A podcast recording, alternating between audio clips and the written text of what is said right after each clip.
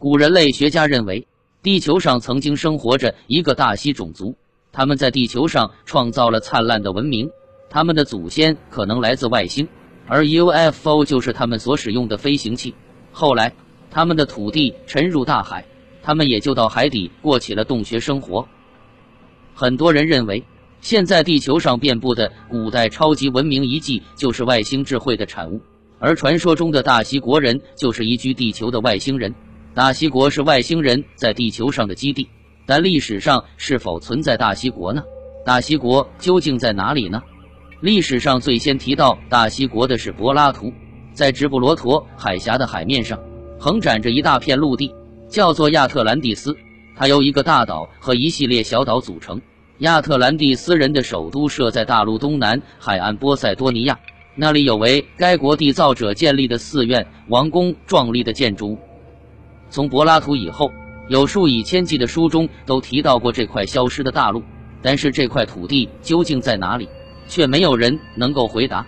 一六七五年，瑞典人鲁布德克认为大西国就在瑞典，而德国人伯克认为南非一带是大西国的地方。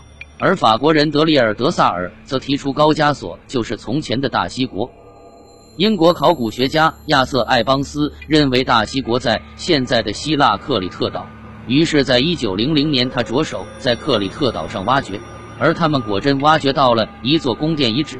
这座宫殿占地近四千平方米，上下共三层，内部除了居室以外，还有武器库、战车库、粮食仓库、国王的宝车。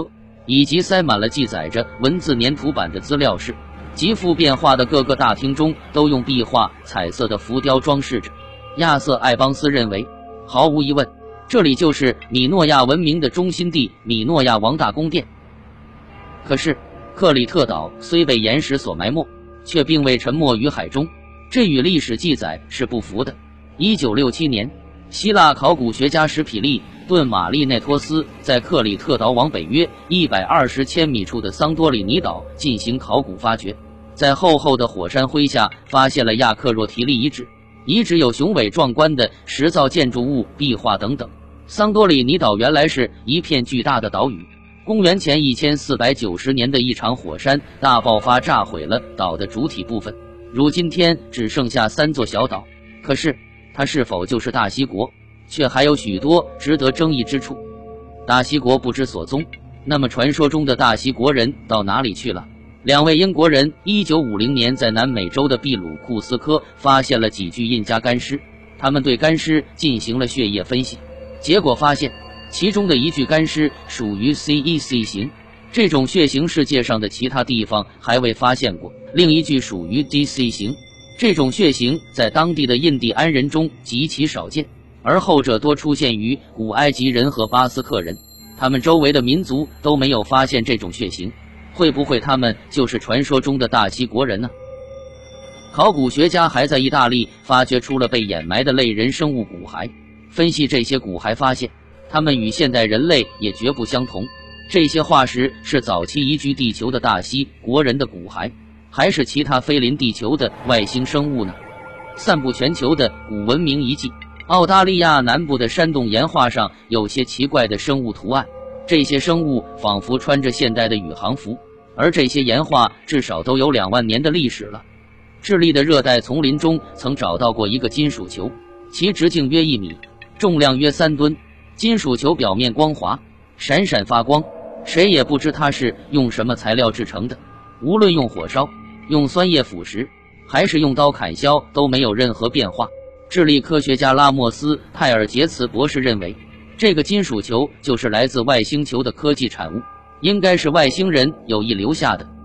考古学家还在法国山区岩洞的石壁上发现了许多奇怪的标记，这些标记与传闻的飞碟极为相似。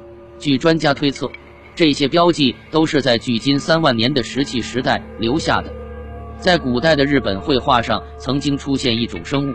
这种生物有着长长的爪子，头似圆盘，上面有四根刺，背上有个贝壳似的东西，通过绳子与嘴相连。